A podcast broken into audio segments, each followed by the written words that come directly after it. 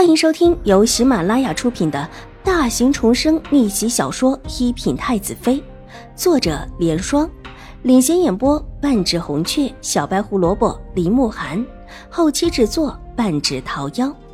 喜欢宫斗宅斗的你千万不要错过哟，赶紧订阅吧！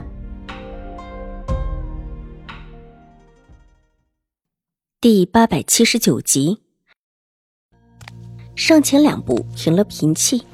向太后娘娘恭敬的跪下行了一礼，而后也伸手一指瑞安大长公主：“太后娘娘，请太后娘娘为臣妾做主啊！臣妾好生生的在处理事情，大长公主过来二话不说就拎着臣妾的领子往外拖，这是皇家的体面和规矩于何处啊？”我外孙女都快没命了，还说什么体面和规矩？当初就是因为这份体面和规矩，才让你们府上二房得利。瑞安大长公主已经坐下，这时候反过头来，大声斥道：“我儿之所以死在外面，还不是清华郡主所害？即便她是皇家的郡主，但嫁人之后，自当奉养公婆。”和睦兄弟，唯他不管不顾的远远离开，害得我儿没了性命。大长公主，这笔账要如何计算？太夫人也抹了一把眼泪，红着眼眶，大声的瞪着瑞安大长公主。太后娘娘的额头处有一些疼了。当初的事情，这两个没少拿来说，但每一次都还维持着表面上的面子。现在这是连面子都不要了。直接开撕了。来人，把太夫人扶起来坐下。这么一大把年纪了，若是有个好歹，可就麻烦了。太后娘娘摸了摸头，吩咐道：“过来两个宫人，把太夫人拉着扶了起来，而后扶她在瑞安大长公主的对面坐下。两个人现在在太后娘娘的一左一右，正巧两边。太后娘娘。”五丫头身上沾染了邪气，这是所有人都看到的。我让她暂时剃度出家，祈祈福也是好的。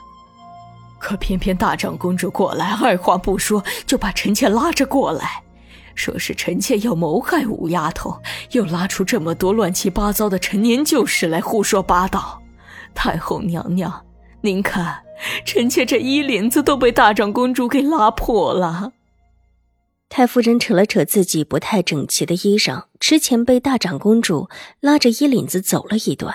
进宫的时候，虽然稍稍的整理了一下，还是很不体面。这衣领子还真是明显。太后娘娘眼中露出了一丝笑意，怎么看都觉得这衣领子的确被拉过，而这也符合大长公主的性子。多少年没有看到大长公主发这么大的火，这火倒是来的叫人诧异。至于太夫人说的事情，细想之下，太后娘娘的脸色便沉了下来。这个兴国公府的五丫头，可不就是定给自家辰儿的那个吗？要给府上的五小姐剃度了，这谁的主意？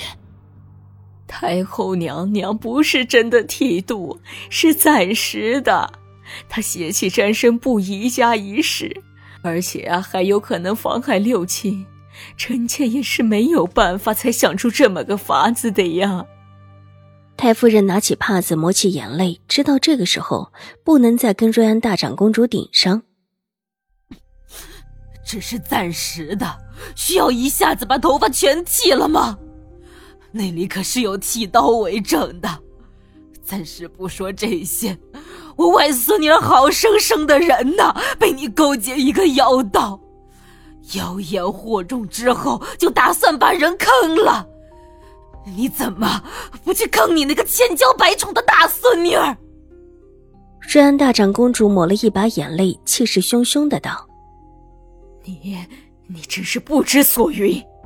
大丫头跟这事儿一点关系都没有，大长公主还需留点口德。那难不成卓卓就跟此事有关了？你就这么容不下她？”当年容不下他娘，现在容不下他女儿。如果你真的不喜欢他，把他还给我就是了。也免得在你们兴国公府还没住上，就让人害得出了家，头上还要烫香眼儿。一个女子头上烫了香眼儿，就算以后还俗了，让人怎么看她？